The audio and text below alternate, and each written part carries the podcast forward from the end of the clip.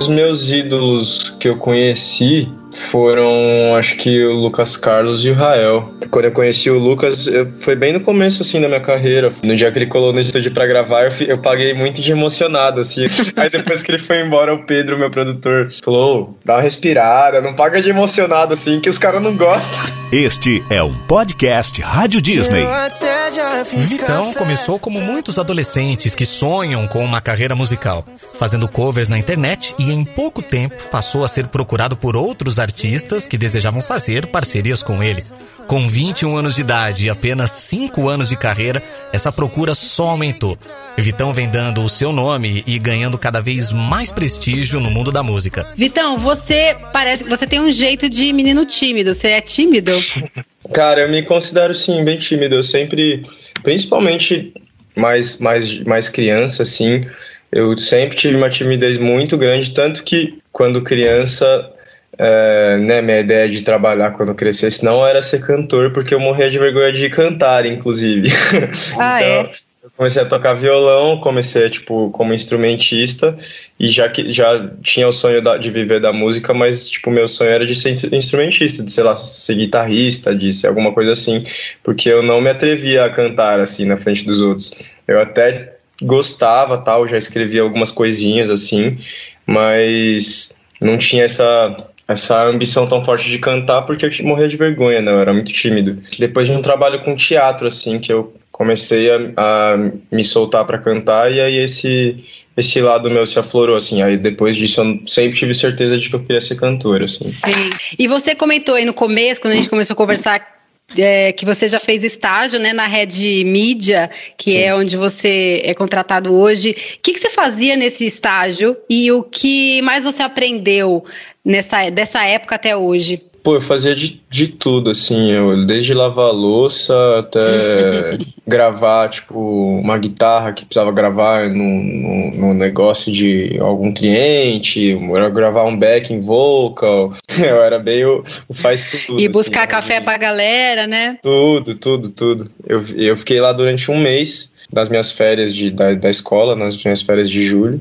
E talvez tenha sido um dos momentos mais importantes, assim, na minha vida para Talvez não, com certeza, assim, tipo, porque é, lá foi onde eu conheci pessoas que. As primeiras pessoas da indústria musical que passaram a acreditar em mim, no meu trabalho, assim. É, primeiramente o Douglas, que hoje, hoje é meu DJ, hoje tá, tá, tá na estrada comigo e também é meu produtor musical, um dos meus produtores musicais. E ele foi ele na época onde eu estava como assistente lá, ele era um dos produtores da Red Media. E aí eu passei a sentar com ele e com o D-Max, que é também outro amigo meu, que estava é, lá nessa mesma época. E a gente passou a se conhecer e tal, eles me conheciam, a gente, eu comecei a falar que, que eu né, tinha esse sonho da, da música, comecei a mostrar as minhas, minhas composições para eles, eles começaram a gostar.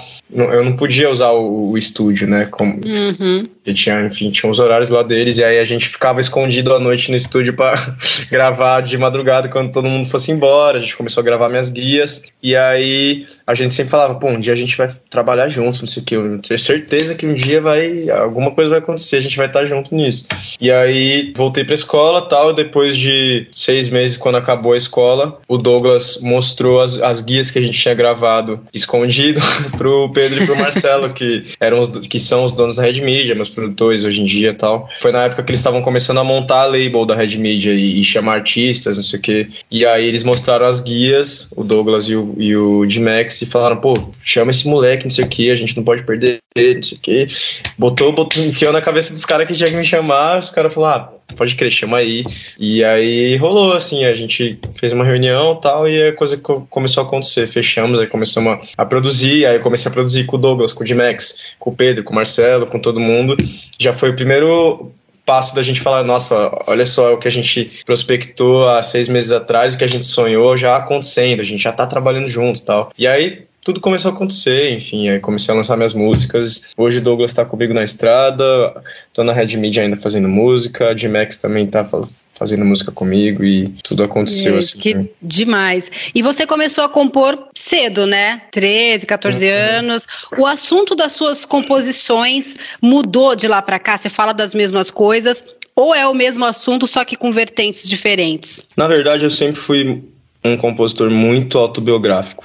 Talvez uhum. 100% autobiográfico, assim. Tudo que eu faço. Ah, mesmo sem. Às vezes eu componho até para outros artistas e em muitos momentos tem um pontinho ali do que sou eu e eu tô falando alguma coisa minha e falando, mas falando, não, canta aí, vai.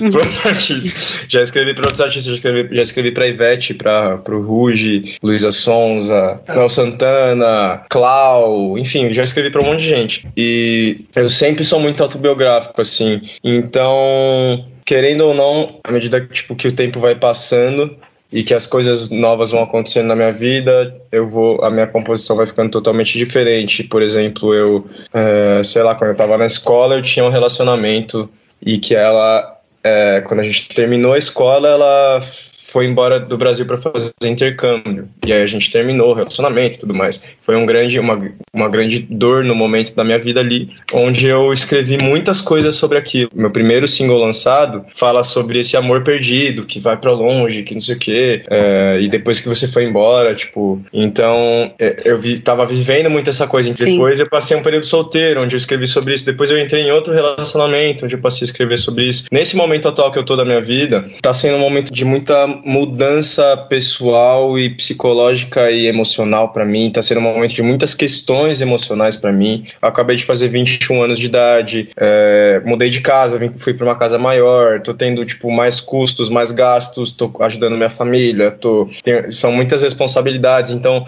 tudo isso tá tipo, tô fazendo muita terapia, como eu nunca fiz antes da minha vida, como eu nunca achei que eu fosse. Isso é fazer. importante, é muito bom. Muito, muito. Tô fazendo assim terapia mais do que semanal pra praticamente. e então tá sendo um momento onde eu tô me enxergando de uma forma muito diferente, onde eu tô enxergando tudo ao meu redor de uma forma diferente. E é a primeira vez onde eu tô conseguindo falar sobre outros assuntos que não relacionamentos e vida, é, vida amorosa e tudo mais, porque a minha questão, eu sempre né, preguei, tipo, gostei de pregar a palavra do amor, gostei de falar sobre amor. E nesse momento eu tô conseguindo me abrir para falar sobre outros assuntos e que eu sempre sonhei muito com esse momento, assim, de, de nossa, tipo, quando que eu vou começar a falar sobre outras coisas, sabe? Eu sempre ouvi muito Charlie Brown Jr. e o Chorão sempre falou muito sobre, tipo, vida, sobre a visão dele de mundo, sobre, sei lá, é meio que até, tipo, dando conselhos, assim, para as pessoas que Sim. ouvem ele, tipo, né, sobre a visão dele sobre as coisas. E eu sempre, tipo, quis muito fazer isso. E esse é o primeiro momento onde eu tô conseguindo fazer isso. Meu segundo disco agora, que vai lançar no ano que vem, que eu vou lançar no primeiro semestre do ano que vem, vai trazer muito esse novo lado meu, assim, é, em relação a tudo, né? Eu vou querer Sim. me portar de forma diferente como artista, me vestir de forma diferente, falar de forma diferente, falar sobre assuntos diferentes e acho que isso é muito, muito legal também. Muito legal. E tem uma outra música sua, Vitão, que você cita Amy Winehouse, Nina Simone, Xadê, que são divas, né, da música internacional. Elas são seus ídolos também. Com certeza, eu acho que ah, é, é, são os, os precursores, né, principalmente a Nina Simone. Sim é uma, pô, uma precursora do que é do que foi do que é o R&B, do que é o blues, do que é o jazz, do que é tipo é, a música negra em geral, mas assim tipo essa coisa de principalmente do R&B, eu sinto muito que ela é uma, uma grande uma grande precursora do R&B que também é uma, uma vertente que eu, que eu amo e que eu no meu trabalho uhum. e acho que não só ela, mas todos os artistas a gente tem muito que prestar atenção e conhecer e olhar esses artistas mais antigos, porque a gente tem muito, mas muito que aprender com eles. Eles são os. Para mim, são todos professores, assim, e a gente tem muito que beber dessas fontes, assim. Sim. Qual ídolo que você conheceu ao vivo, assim, que você teve uma reação inusitada? Teve alguma situação assim? ah, os meus ídolos que eu conheci foram, acho que o Lucas Carlos e o Rael.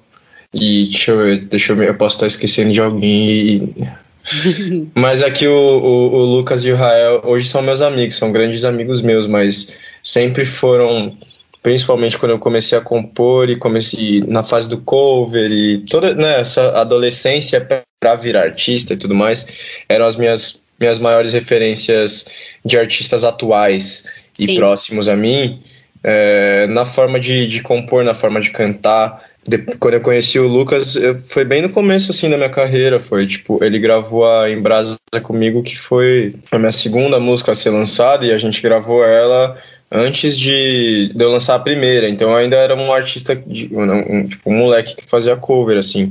Uhum. E ele, tipo, confiou e falou, não, gostou da música e falou, não, vou fazer, pode pá. E no dia que ele colou no estúdio para gravar, eu, eu, paguei muito de emocionado, assim. Eu fiquei tipo, nossa, irmão, você tá realizando meu sonho, obrigado. E ele, tipo, ah, não, já é, já é. O jeito dele, assim, que ele é muito, muito nem aí, assim, sabe, muito na dele. E eu, tipo, uhum. emocionadão, assim, pagando mó pau.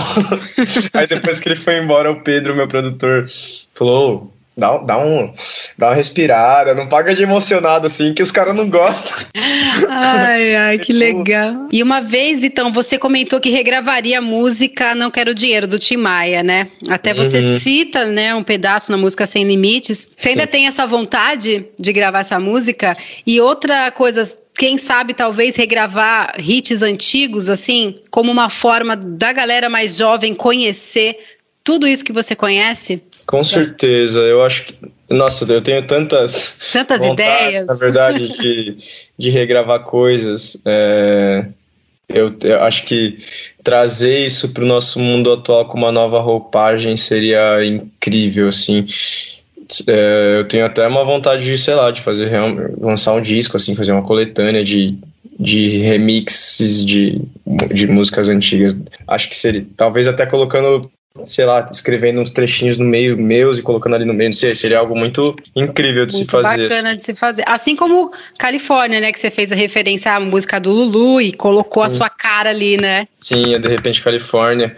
Inclusive o Lulu foi super super carinhoso assim com essa música e recebeu a música de, uma, de maneira incrível, me mandou mensagens muito lindas, tipo, agradecendo e tal, fazendo músicas que eu ficava, tipo, por que, que você tá me agradecendo? Eu te agradeço, cara. que legal, que maravilha. Mas eu sempre costumei fazer muita referência, assim, em músicas. Tem várias músicas minhas que eu, que eu pego trechos de músicas antigas e, e coloco nas, nas minhas músicas, porque é uma forma de reviver isso, né? De, Sim. de vida a essas coisas que são imortais, que vão viver para sempre, mas às vezes as pessoas da nossa idade não. Precisa não de alguma coisinha, né?